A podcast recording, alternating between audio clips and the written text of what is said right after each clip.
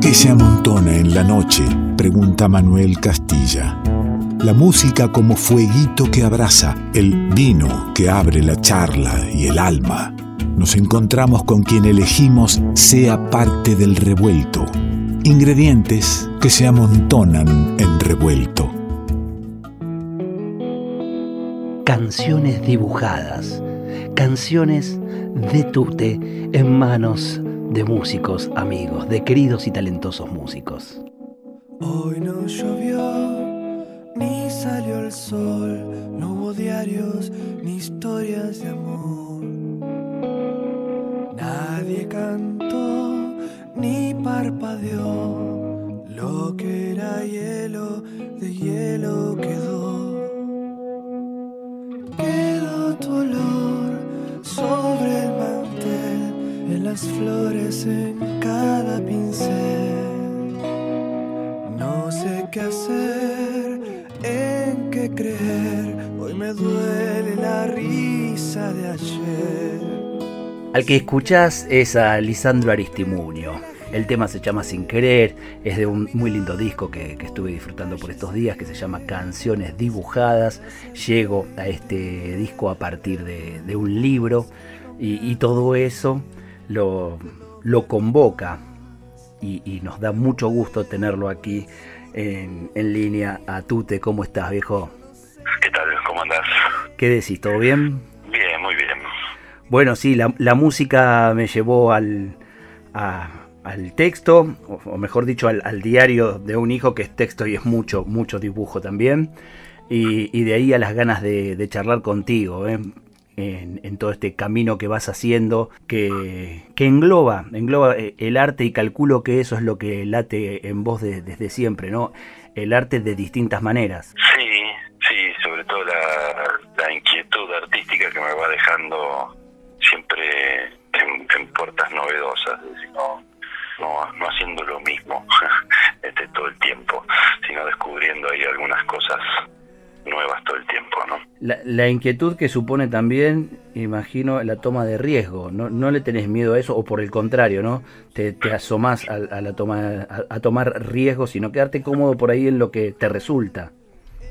Sí, me parece que es muy saludable para el artista meterse en problemas, ¿no? Dos cosas. Una, una, este, bueno, uno hijo de esa inquietud, este, va, digamos, eh, distintos campos del arte, ¿no? Eh, pero pero dos cosas te digo. Una una es que me parece que hay que por un lado tomárselo en serio no este, había un escritor que decía que la literatura era un juego que se jugaba en serio. Y el arte eh, lo podemos llevar al arte en general y me parece que es así no y por otro lado este, perderle, perderse el respeto, uf, no, un poco, no faltarse el respeto en el buen sentido, no creerse, este, eh, qué sé yo, nada demasiado serio por, ni, ni, solemne, ¿no? Como para poder entregarse también a, a, ese juego, es decir, jugar este, en serio. Ese en serio sería hacerlo lo mejor posible, de la manera más profesional posible, dando, dando todo este de uno. Eh, pero no, no olvidar que también el arte eh, es un poco este un juego, ¿no? Eso que hacíamos cuando éramos chicos.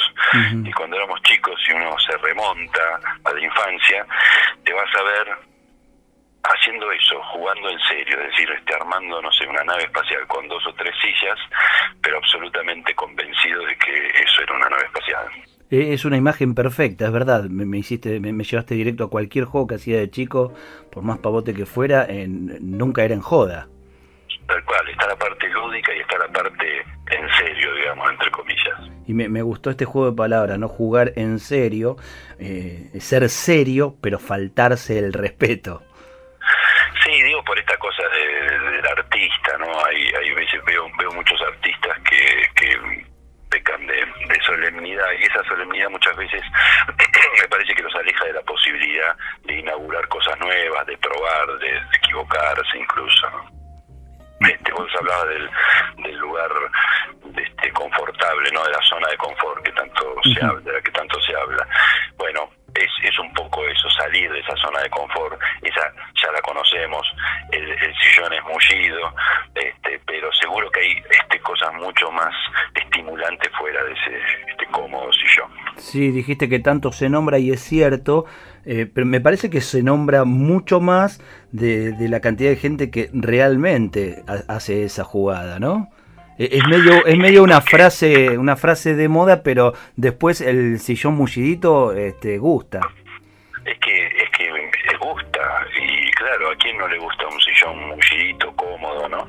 Eh, que del otro lado hay, hay este hay estímulos muy grandes también digo es muy estimulante salir de ese sillón meterse en problemas y encontrar algo nuevo este, después siempre este, puede sobrevenir el, problema de que eso nuevo se termine transformando en un nuevo sillón mullidito en el que quedarse un rato, pero tampoco reñigo eso, es decir, entiendo perfectamente y sobre todo eh, laburando dentro del campo artístico, eh, en el humor gráfico, todos los días, es necesario muchas veces este, echarse en ese sillón, ¿no? Un rato.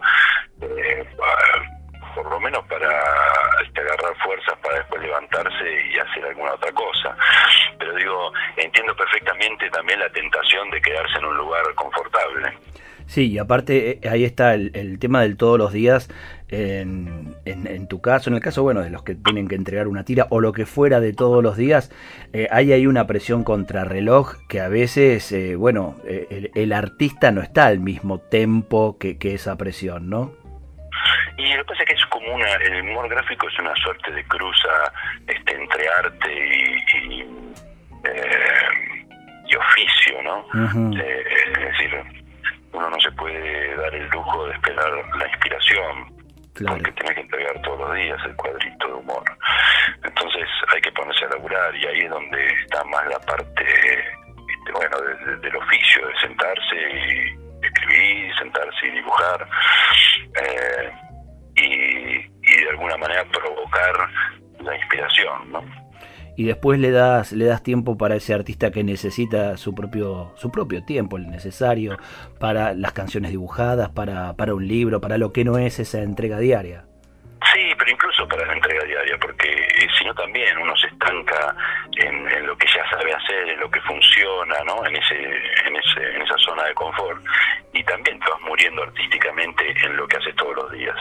Por eso digo yo eh, voy este que yo de un, lado a otro no decirme por momentos necesito quedarme en esa zona de confort y además es un puerto también no uno elabora un cambio elabora este patea el tablero artísticamente hablando y de pronto llegas a, un punto a un punto novedoso este distinto donde este moviste algunas piezas algo cambió y, y es un puerto hacer pie en ese puerto un tiempo me parece que también eh, es, es entendible, es lógico y por lo menos este, yo, yo lo hago de esa manera. Y después, en, cuanto empiezo a sentir que me estoy quedando demasiado tiempo en ese puerto este, y empiezo a repetir algunos mecanismos o empiezo a aburrirme eh, yo mismo de mis propias producciones, este, empiezo a, elaborar cambios. Este, es cierto que los cambios por ahí son menos visibles eh, cuando uno tiene 20 años de, laburo eh, pero, pero siempre hay pequeñas modificaciones que se van generando. Claro, no, lo importante es que lo sientas vos y eso hace que, que no que, que, no te quedes, digamos, que, que, sigas buscando. Y después es cierto que eh, me pongo a escribir canciones y claro, cuando empecé a escribir canciones era algo absolutamente novedoso. Sí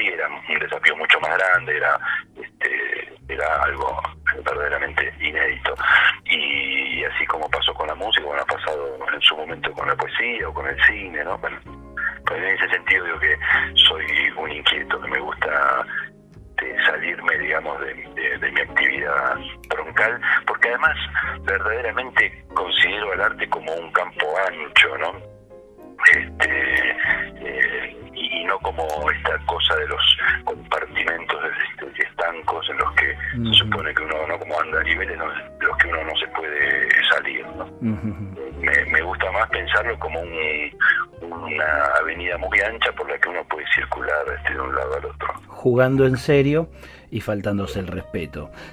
Este, eh, hablando de, la música y de estas canciones dibujadas con que empezamos escuchándolo al amigo Lisandro Aristimuño, pero hay también una, una hermosa versión eh, en realidad apropiación de Inés Esteves, Hernán Lucero y, y Les Con, con Lucero habías hecho aquellos tangos nuevos, ¿verdad? Ese disco lo tengo, ese disco lo tengo. Este lo he buscado, este canciones dibujadas lo he buscado. ¿Salió eh, canciones dibujadas eh, físico o es un, una edición virtual? Ah, sí. Ese lo Después de aquella experiencia con Hernán Lucero que se llamó Tangos Nuevos. Claro. esa, fue mi incursión en la, en la música, mi primera incursión. Este, ahí él hacía las músicas y yo las letras, hicimos tangos, valses y demás, y terminamos editando un disco que se llamó Tangos Nuevos. Y tiempo después este, empecé a armar mis propias melodías, mis propias músicas, y entonces ya a esas músicas les puse letras y, armé canciones dibujadas, que es un proyecto audiovisual que sí salió en físico, en, vinilo, y un vinilo muy lindo porque trae láminas este con, oh. con dibujos de, todos los dibujantes que participaron del proyecto, porque cada canción a su vez tiene un, un clip, un, este, un videoclip. Sí, sí, claro. Eh, animado en dibujos, algunos por mí y otros por otros dibujantes que, que convoqué. Hermoso, hermoso proyecto. Propongo ahora escuchar ese Mesa para dos con Inés Esteves, Hernán Lucero, con el Gillespie y, y, después seguir charlando con Tute, que lo tenemos aquí en el revuelto, lo vamos a disfrutar un rato más. Ahí está sonando ya Mesa para dos. Vuelvo a acomodar cada copa en su lugar. Barcos que se van sin nadie a bordo. Tengo a quien besar cuando haga falta. Una caricia de una nube baja. Vienen y se van como las olas del mar. Nunca pregunté si volverían. Cada noche fue mil y ninguna. Cuando en la terraza regalaba luna.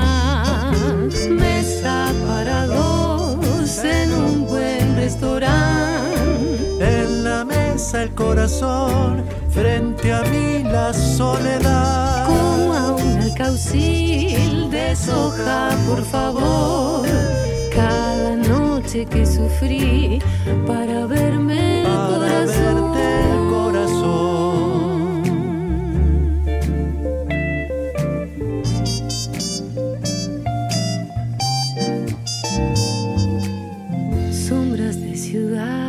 que se cruzan sin mirar ciegas de esperar que algo suceda. Y algo sucedió, fue en el instante en que yo la miro y ella me miraba. Dos copas o tres más temprano que después, casi sin querer, caminar sobre adoquines de la mano de ella, persiguiendo estrellas. Mesa para dos, demoras en llegar. En la mesa el corazón, frente a mí la soledad. Como a un alcaucil de soja, por favor. Cada noche que sufrí, tengo corazón.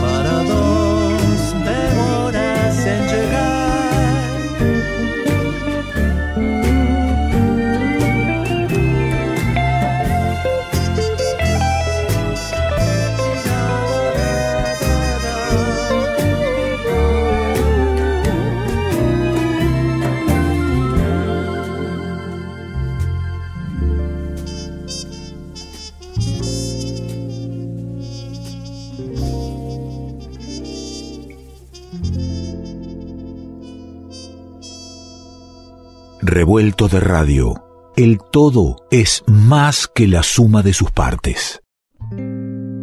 ¿Qué es lo que nos hace iguales? ¿Qué tenemos en común con los demás? Que somos todos diferentes. Revuelto de radio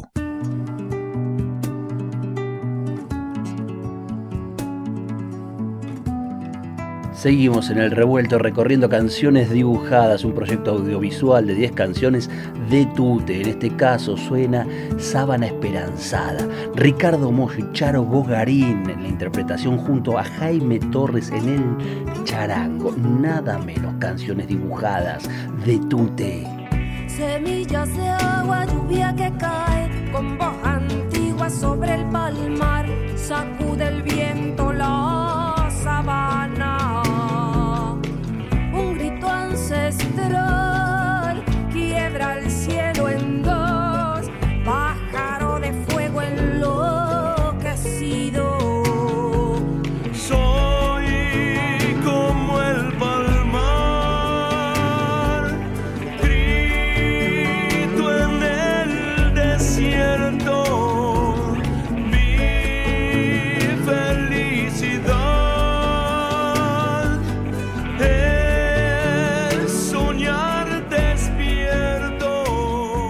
Cuánta gente linda en este disco Canciones Dibujadas. Tú te estamos ahora escuchando a la Charo, Charo Bogarín con Ricardo Mollo, nada menos, y el maestro Jaime Torres. ¿Qué juntada armaste para, para tus canciones? eh? Así este, humilde la cosa. Viste, bueno, lo que pasa es que este, no sé hacer y no, no, no me he animado todavía es a cantar. Entonces, eh, armé las canciones, pero alguien las tenía que cantar. Para lo cual eh, armé una suerte de Dream Team de artistas este, que conozco, que quiero y que admiro, para que interpretaran las canciones. A veces desde la voz y otras veces desde los instrumentos, como es el caso de Gillespie en Mesa para Dos o de Jaime, con quien hice, ahí sí a dúo, eh, Sabana Esperanzada. La música es de él y la letra es mía. Qué, qué- qué maravilla. Dijiste antes en la charla, eh, alguien que no toca ni un instrumento ponerse a hacer canciones. Eh, entonces yo creí que, bueno, lo que hiciste fue escribir poesías que le diste a algún músico a que, a que la transforme en canción. Pero eh, deslizaste por un momento que te pusiste a hacer tus canciones, o sea, con forma de canción escribiste.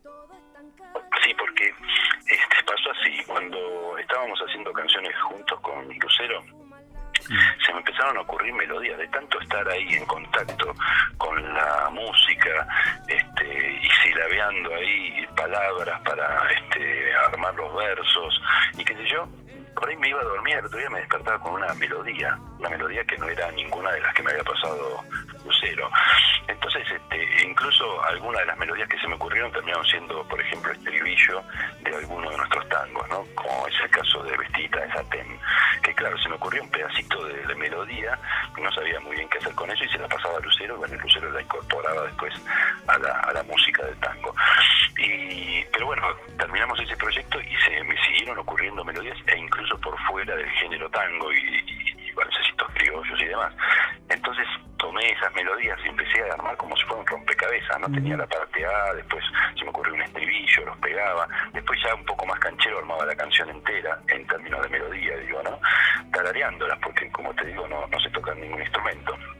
Y entonces después con todas esas grabaciones este, me fui a ver a un músico amigo que las tocó en la guitarra y bueno, y les puse letra.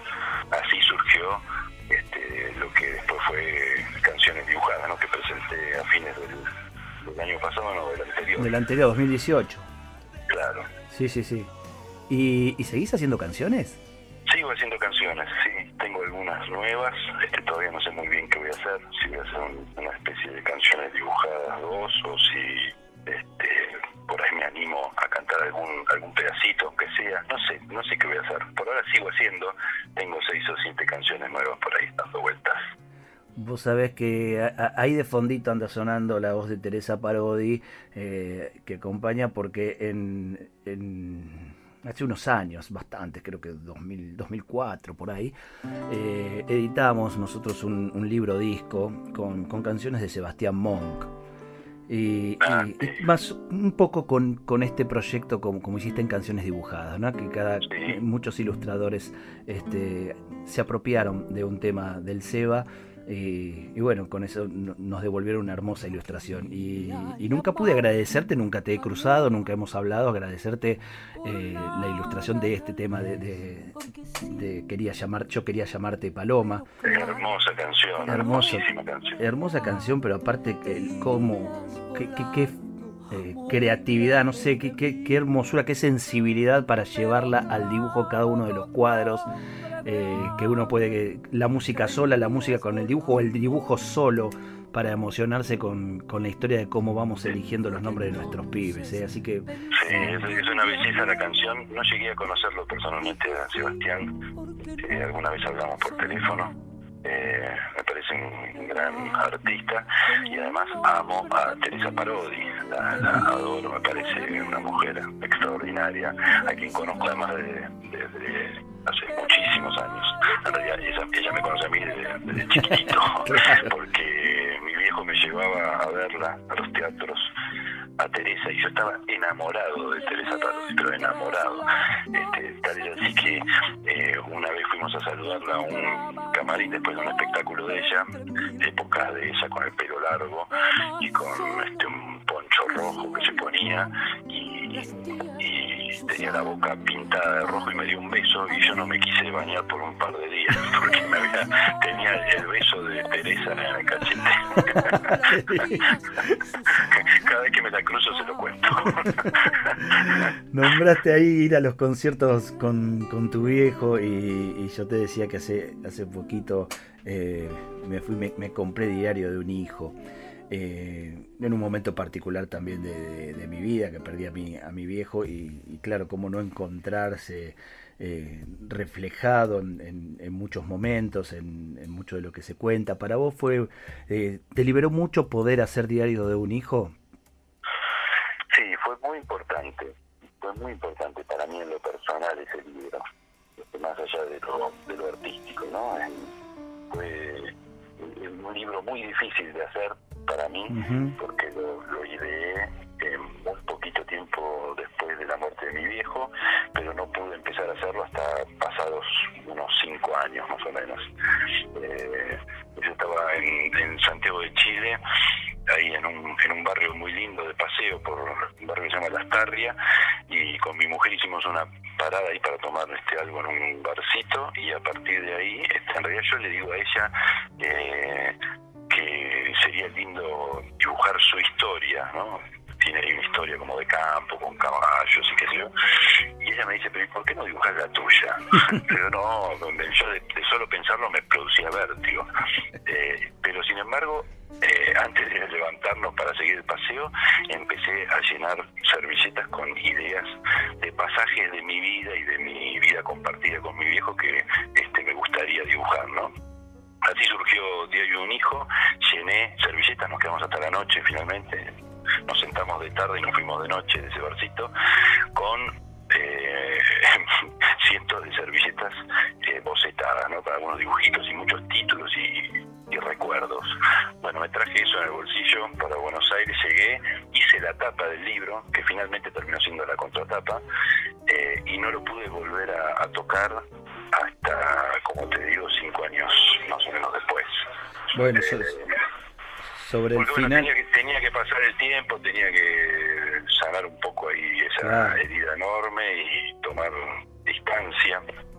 Este, y bueno, y cuando lo hice finalmente, en el 2018 creo que fue, sí, eh, en el verano de 2018, a dibujarlo y fue verdaderamente muy, muy placentero y muy fuerte, muy fuerte dibujar nuestra historia, este, dibujar eh, esos pasajes que había bocetado en servilletas, fue como revivir esos momentos, así que fue lindísimo, la verdad que fue una experiencia única y que, bueno, no se va a repetir. Momentos maravillosos. Bueno, ¿qué año 2018? Me quedé pensando, ¿no? Arrancaste el verano escribiendo Sí, eh, Diario sí. de un hijo y lo cerraste con canciones dibujadas. Exacto, sí, sí, se publicó, el libro creo que salió publicado, no, creo no, seguro, en 2019. claro, no, no, pero en, en- en la creación, digamos, en el tiempo que vos lo estuviste haciendo. Me, me queda muy, muy grabados los momentos, eh, bueno, con, con Fontana Rosa y ese, ese prólogo de tu primer libro, eh, impresionante, ¿no? El tipo dándote la posta, dice, aquí viene por mí. el, el pibe viene por mí. Sí, bueno, ahí en ese libro, por supuesto, este, además de contar mi historia y mi historia compartida, ¿no? mi, mi vida este, con mi viejo, eh, también cuento todo el, el alrededor, ¿no? todo el resto de la familia, por supuesto, están mis hermanos, está mi vieja, eh, y también los amigotes de mi viejo, que eran los, los este, colegas, sus colegas y mis maestros. Así que por ahí también aparecen Tabaré, el negro Fontana Rosa, el negro Cris, eh, la- Kino. Kino, eh, maravilloso lo de Kino también. Eh, esa vuelta al tiempo, ¿no? De una devolución después de pasado el tiempo. Sí, claro. Bueno, está todo el proceso, cómo iba dibujando. Está incluso hay dibujos míos de cuando era muy chiquito. Este, y después en la adolescencia ya buscando convertirme en un dibujante profesional, visitando a todos estos dibujantes, mostrándoles mis primeros trabajos y escuchando sus consejos. Y ahí estaba Kino aconsejándome con mucha sabiduría. Uno, uno piensa antes de leer, ¿no? Eh, Diario de un hijo, lo que es la mochila de, de ser el hijo de Caloi y de tener en una mesa en casa a Fontana Rosa, a Tabaré o que pase Kino. Entonces, ¿cómo pesa eso para hacer un primer dibujo? Pero después leyendo esto y viendo la mirada de estos, de estos capos, eh, de estos imprescindibles de nuestra historia de, de la ilustración, eh, cómo, cómo te ponderaban, cómo te, te alentaban a que sigas, eh, e- esa mochila empieza a pesar menos, ¿no? Porque eh, es gente que puede tener muy buena onda con el hijo de, pero si servís, servís, si no, no.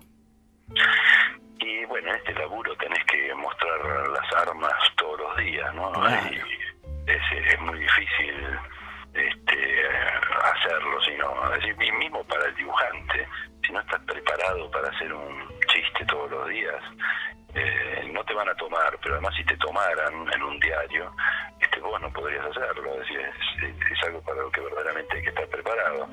Eh, y bueno, y para esto me preparé toda la vida, porque toda la vida dibujé, toda la vida admiré a estos dibujantes y me parecía muy deseable este, vivir de esto. Y, y sí, es una mochila, pero la verdad es que, bueno, no sé, el peso este de, de ser el hijo de Caloi eh, es, es un peso que no sentí, eh, que no sentí hasta, hasta ya estar laburando, te diría. Eh, así que lo, lo viví con una inconsciencia muy saludable, porque me parecía, bueno, lo más natural. Después sí, cuando ya estaba publicando y ya este, me había convertido en, en colega de mi viejo y, y de sus amigos, eh, empecé a sentir el peso de la influencia y ahí sí se me hizo pesado y bueno, y lo cuento en el libro, Ujú. como de, de a poco fui desprendiéndome de, de esa gran influencia y encontrando mis propios modos de contar y, y mis propios asuntos. ¿no? ¿Qué es lo primero que le contás a, a, a tu niña? Cuando, bueno, eh, allí en, el- en el libro contás que no, que no conoció al abuelo, cuando tenés que, que recurrir a una, a una anécdota fuerte con, con tu viejo. Eh, a mi hija Olivia, la más chiquita. Olivia, claro. Doro- Dorotea lo conoció. Claro, claro, claro. Eh, bueno, ella sabe que era dibujante, le- siempre estamos hablando, siempre se lo, se lo invoca por algún Ah. motivo.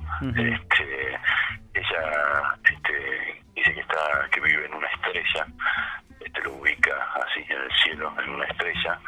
Y siempre le cuento, además en mi casa está llena de cosas, de objetos, de mi viejo, de libros, de Clementes. Ella juega con Clementes. Nunca vio, no, no lo conoció a mi viejo, nunca lo vio dibujar a Clemente, pero sabe perfectamente. El otro día la enganché y estaba leyendo un librito de Clemente, por ejemplo. Tiene Oh. siete años, Olivia. Y me dijo que le encantaba. Y después... Le tiene que, a, este, a los amiguitos le tiene que explicar quién es Clemente, ¿no? Que ese muñeco tiene que... que explicar, sí, me tiene que explicar tal cual.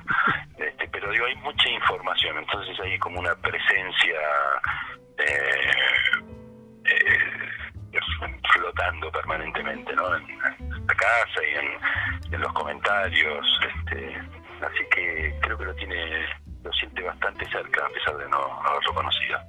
Te iba a preguntar cómo te llevas con este tiempo que estamos viviendo. Imagino que en, en la vida del ilustrador hay mucho que está continuando igual, ¿no? Porque hay eh, esos tiempos de, de soledad y eh, de concentración, de dibujo en, en, el estudio se siguen dando de la misma manera. Sí, sí, sí, hay una parte grande que es igual porque yo trabajo en mi casa, tengo el estudio en, en mi casa, con lo cual eso sigue siendo exactamente igual. Lo que cambió es, bueno, por un lado, saber que está ese virus este, eh, circulando, lo que, bueno, la, la, cantidad de gente infectada, de muertes, digo, todo eso, por supuesto, a nadie les. Uh -huh. Y es una preocupación por lo que genera también a nivel económico y, y, y en la gente que menos tiene, que siempre es la que más sufre. Eh, pero digamos que más más allá de eso en la, en la, vida profesional todo es bastante similar salvo que eh, por supuesto no hay no hay viajes no hay presentaciones de libros ni ferias ni ese tipo de cosas que suelo suelo hacer bastante no viajar. Y, y, y, sos de prestarte a, a presentaciones eh, online streaming te gusta hablar por ese medio o necesitas más el contacto con la gente, poder mirar a los ojos al, auditorio, ver a quién le hablas? No, he hecho algunas notas así de, por Instagram, cosas por el estilo, hice algunas para afuera en España. Eh, sí, no, no es lo más, no, lo más lindo es encontrarse con la gente, después poder este, firmar los libros y esas cosas. Pero bueno, este, teniendo en cuenta eh, la situación, es, es una buena manera de estar de conectado, ¿no? ¿Cómo te relacionás eh, con, con, las ausencias? Con tus ausencias. ¿Con mis ausencias familiares? Claro, sí, fundamental. Sí, las, las, cercanas, las muy cercanas. Y bueno, qué sé yo, ah, en este momento yo estoy transitando un múltiple duelo, te diría, porque claro. mi viejo mi viejo partió hace ocho años, pero mi vieja y mi hermano murieron el año pasado, así claro. que este transito como puedo, con mucho dolor, mucha tristeza por el momento.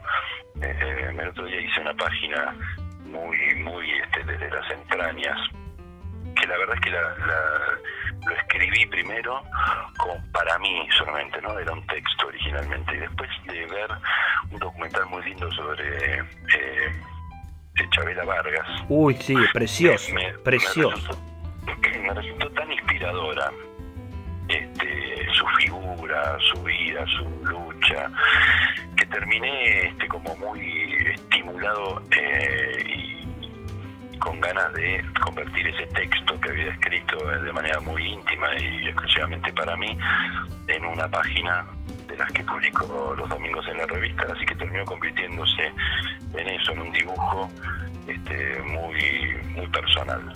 Eh, y en esa página, bueno, narro un poco eh, el, el, estado este, en el que me encuentro frente a estas grandes y dolorosas ausencias.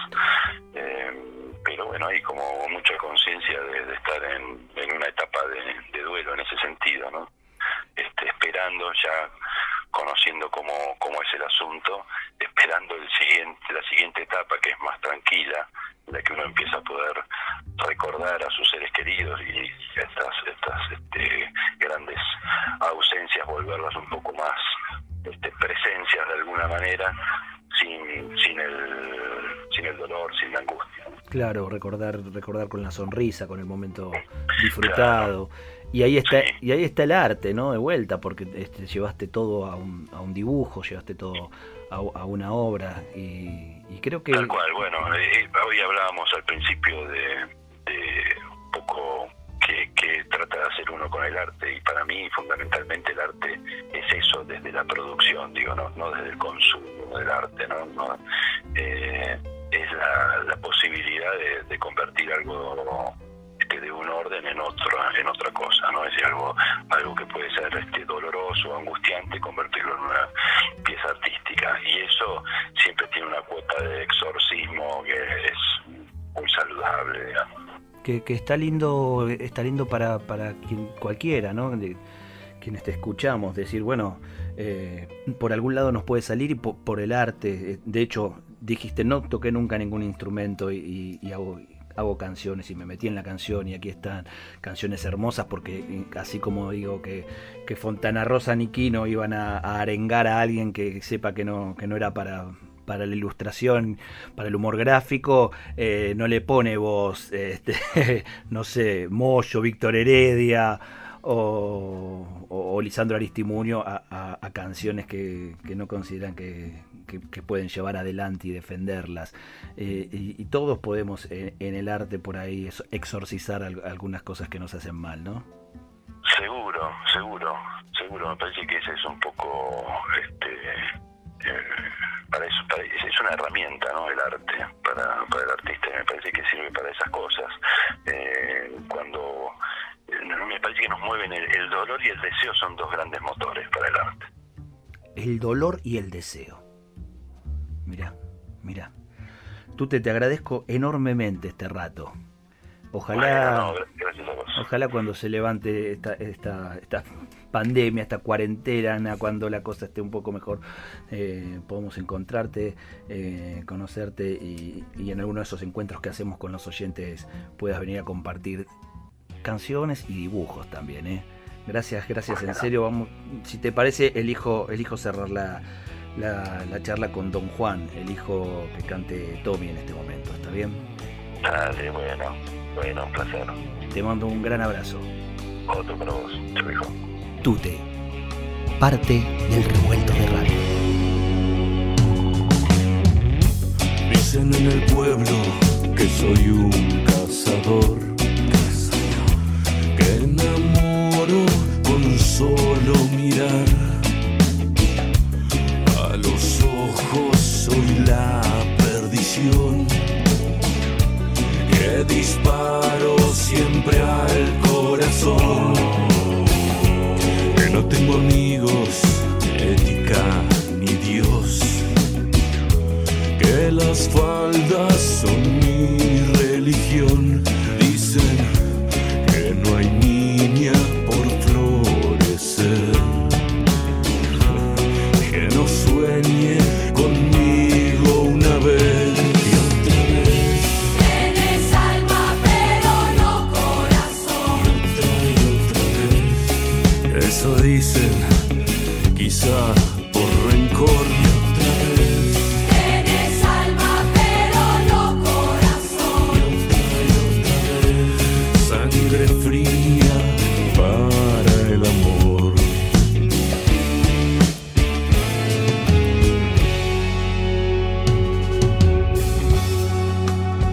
Muchas cosas, pero la verdad, de las rosas que tiene el rosal, solo una no he podido cortar jamás. Clava en mi pecho su espina como un puñal. Ella es mi perfume, ella es mi espina fatal. Siento que enloquezco, que no puedo esperar que no hay tiempo, que no puedo más. Siento que me muero como el Señor,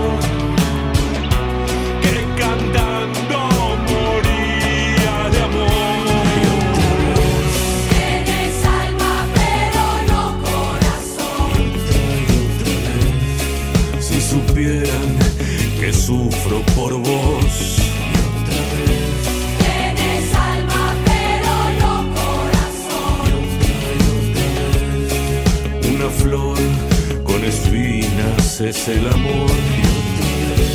Tienes alma pero no corazón. Este pueblo es un desierto sin voz.